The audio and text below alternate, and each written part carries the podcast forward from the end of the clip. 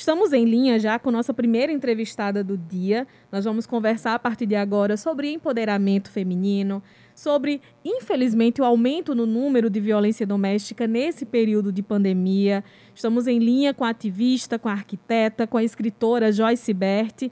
Muito bom falar contigo, Joyce. Obrigada por atender o nosso convite.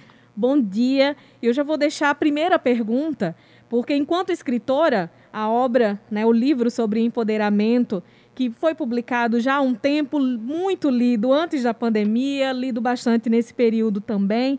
Queria que, que em primeiro lugar, junto com seus cumprimentos, você já trouxesse o conceito. O que é empoderamento? É uma palavra que tornou-se comum nos últimos anos, mas o que ela significa, afinal? Bom, bom dia, bom dia a todas e todos que estão aí escutando. Obrigada pelo, obrigada pelo convite, Rádio Tabajara. É, bom, empoderamento ele é um conceito que não se explica de uma maneira tão sucinta, né? Eu tenho tentado fazer isso porque é realmente algo mais aprofundado de se entender. Mas a gente pode dizer, grosso modo, que empoderamento é um trabalho feito é, com grupos minoritários para resgate do poder social que foi perdido ao longo da história. Né? Enquanto você faz esse trabalho de resgate desse poder social que foi perdido ao longo da história, você também traz um questionamento importante, que é o que nós pensamos quando nós pensamos em poder. Né? O que, que a gente está querendo dizer quando a gente fala poder? Porque a maneira como a gente pensa o poder, ela já é por si só bem problemática.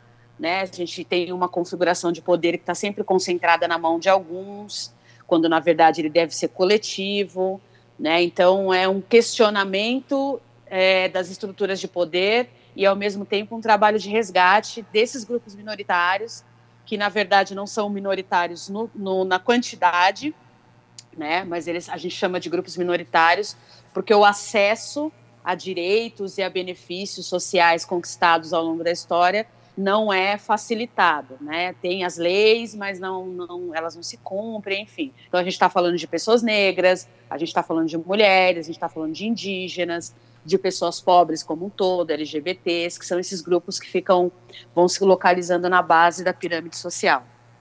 E nesse período de pandemia, infelizmente, os números de levantamentos, de pesquisas e também números de registros de denúncias, por exemplo, em relação à violência doméstica, número de feminicídio.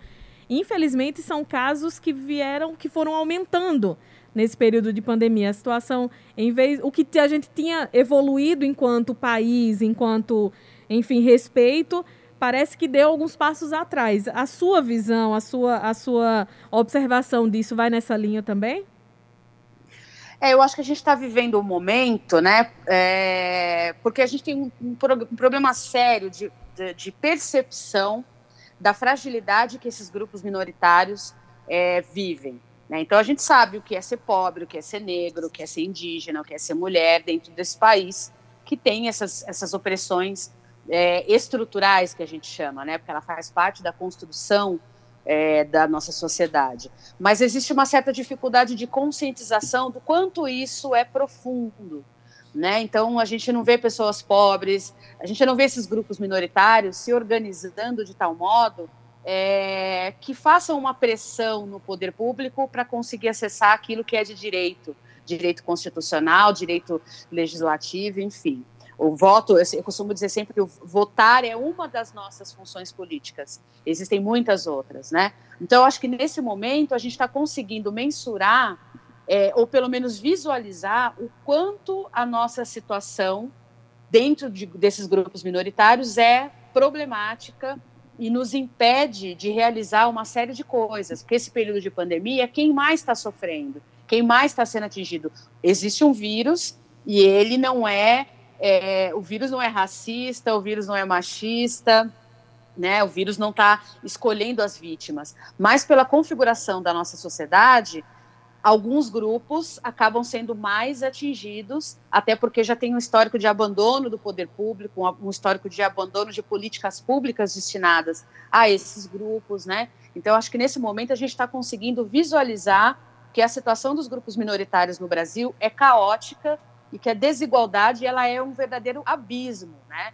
é, nos últimos no, nos governos do, do, PT aí, no governo Lula, Dilma, houveram algumas melhorias, né? Principalmente no poder de compra, no acesso a algumas coisas, acesso universitário, uma série de coisas que foram boas, mas que não conseguiram sozinhas é, acabar com, com as desigualdades, com o fosso da desigualdade que é gigantesco. Né? E mas deixou essa ilusão de que a gente progrediu, de que a gente avançou, quando na verdade só se mascarou uma série de coisas. 11:43 Joyce, muito bom dia com você. Bom dia. Tudo bem? Tudo bem, tudo bem, e você? Eu estou bem. Ô Joyce, é, é, ultimamente, é, nos, últimos, nos últimos dois meses, é, o Brasil vem registrando um tipo de violência, é, não que é diferenciado, mas não muito usual que é a violência contra crianças. Tivemos o caso aí, por exemplo, do, do vereador carioca, o Jairinho, com, com a sua esposa, né, que teve, teve a morte do Henry. É, esse mesmo vereador já tinha passado por um outro relacionamento que ele também agredia a, a criança, aí não se sabe com o consentimento ou não da companheira. Mas assim, também mulheres também é, praticando violência contra a criança é, com o consentimento do marido, enfim a, a, a, o, o, tema é violência contra a criança com a mulher, com a mãe concebendo. Isso, é, isso é uma pressão que a mulher sofre também, o, o Joyce, na sua avaliação, para aplicar violências, no caso do Henrique, que levou a criança, inclusive, à morte. E pelo que se sabe, a mãe tinha conhecimento é, do que acontecia com seu filho. Isso é um tipo de violência também contra a mulher. Está ficando mais usual na sua ótica? É, na verdade, isso já, isso sempre existiu, né? Nós somos um país de, de base cristã, né? É, que coloca a família como algo muito superior, muito intocável, que coloca a família como um lugar onde não acontecem conflitos, né? Mas na verdade muitos conflitos acontecem no, no interior ali no cerne das famílias, né? é, existe uma imposição de maternidade, né? A maternidade no, no, na uma sociedade patriarcal que é dada pelo machismo, né? Tem uma série de regras aí que são dadas pelo machismo, coloca a mulher numa condição de maternidade compulsória.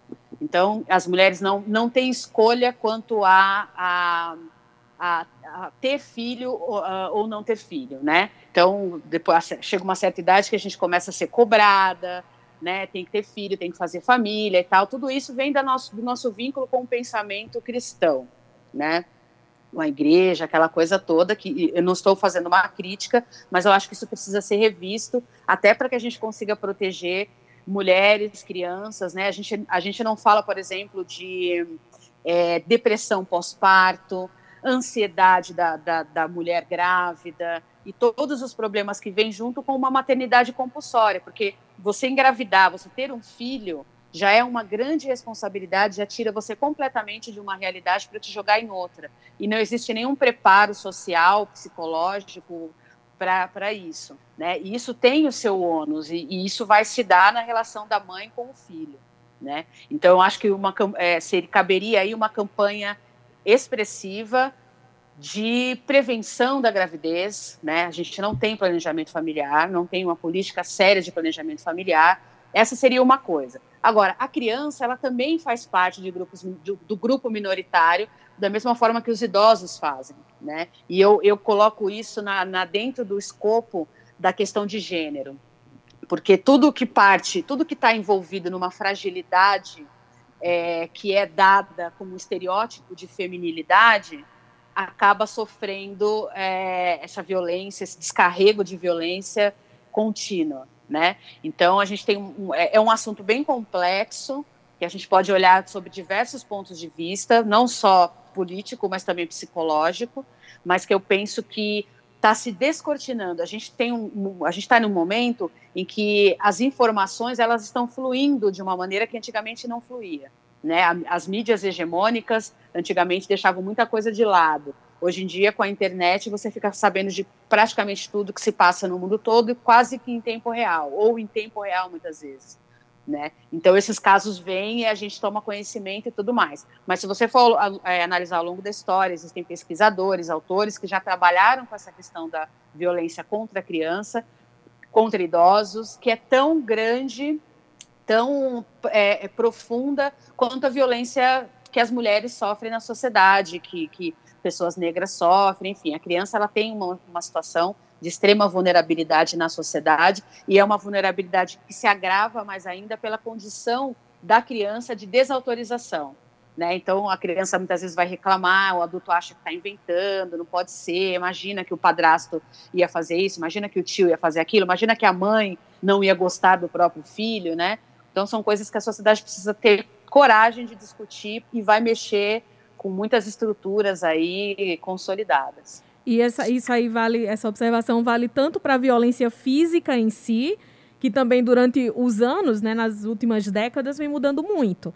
Há 20 anos, bater numa criança era dar exemplo, entre aspas. Bater numa criança hoje é violência e tem medidas legais para se combater esse tipo de coisa.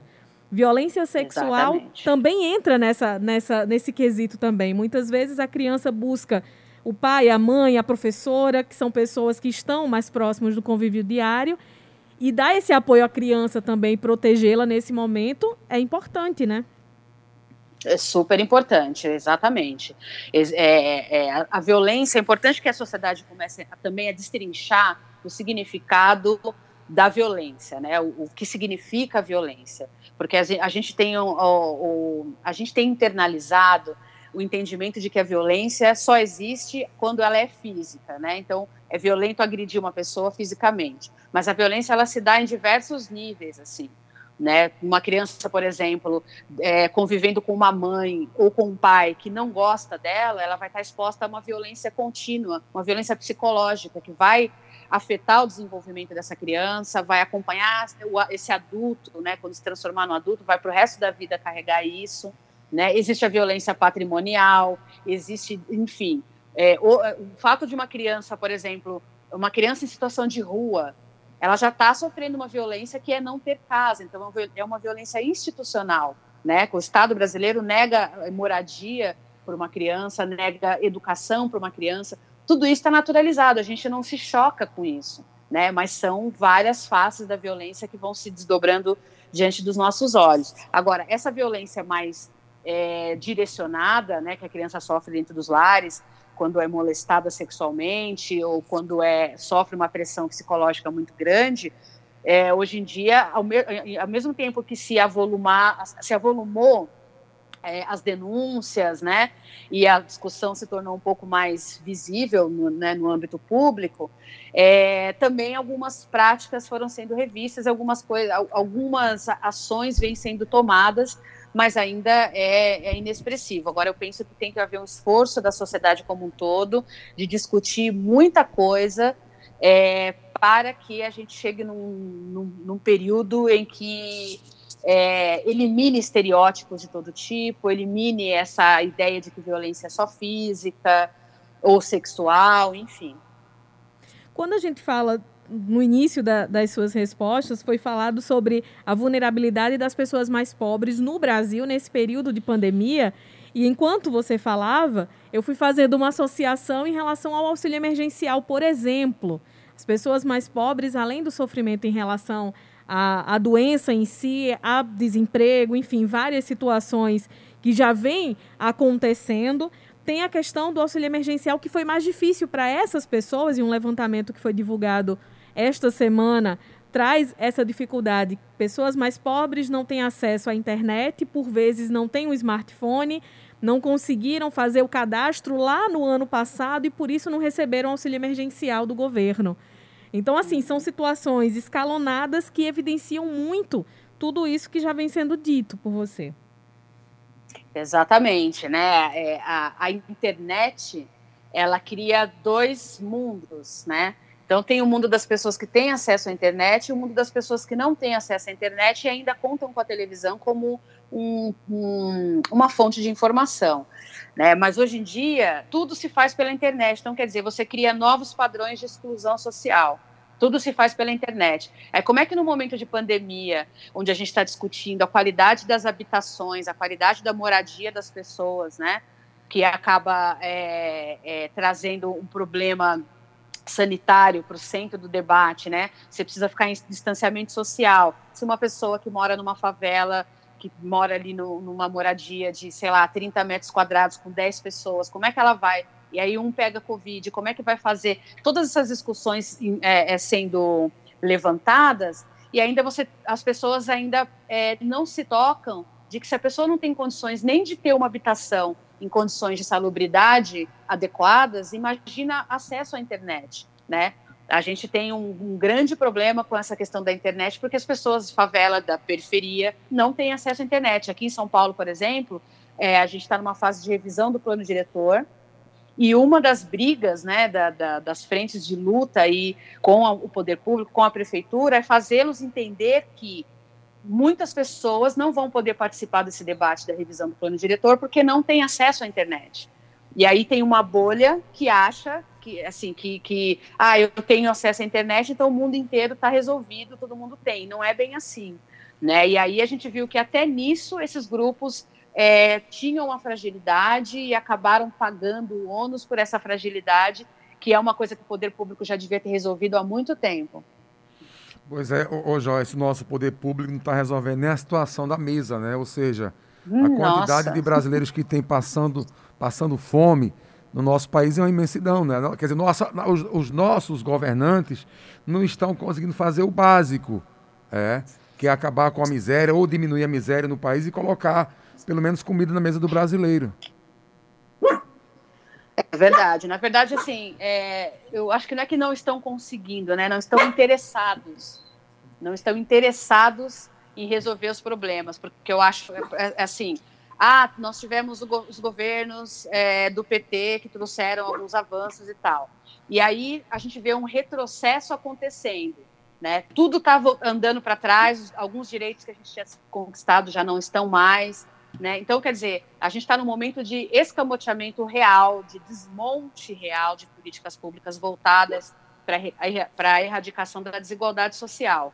Né? Não tem vontade política de realizar, não tem interesse político. Eu, eu acho que a gente está eu, eu acho que o caos principal desse momento é que existe uma elite totalmente voltada para si mesmo e que não está tendo nem a, a, a vergonha de, de, deixar isso muito claro, assim né? Não tem vergonha. Quando você vê um presidente é, fazer um churrasco, mostrar, chacoalhar uma picanha que foi embalada, foi cortada especialmente para ele, no momento que você tem mais de 20 milhões de pessoas numa insegurança alimentar terrível, isso daí para mim está tá dizendo claramente, não me importo com vocês.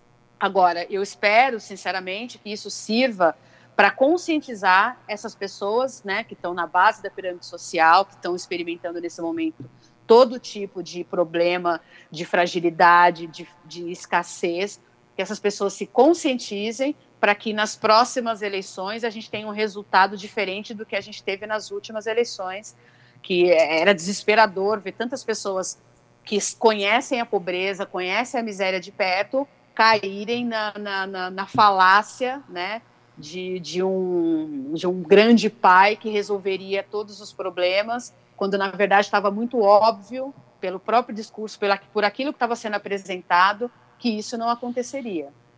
E uma picanha que o quilo custa quase dois mil reais, né? Esse caso aí do Exatamente. churrasco que você citou. Exatamente. Falando um pouco sobre, sobre violências que acontecem, que continuaram acontecendo mesmo durante a pandemia, sobretudo na internet, né? Falando de mídias sociais, a gente vem acompanhando nesse último ano pela ausência de interações pessoalmente e muita gente achar que a internet é terra de ninguém que pode dizer o que quiser, agir da forma que quiser e está tudo certo, mesmo não sendo dessa forma de verdade, mas muita gente age como se fosse, casos de racismo, casos de homofobia se tornaram é, ainda mais comuns nas mídias sociais ou em mídias sociais que são mais utilizadas no Brasil.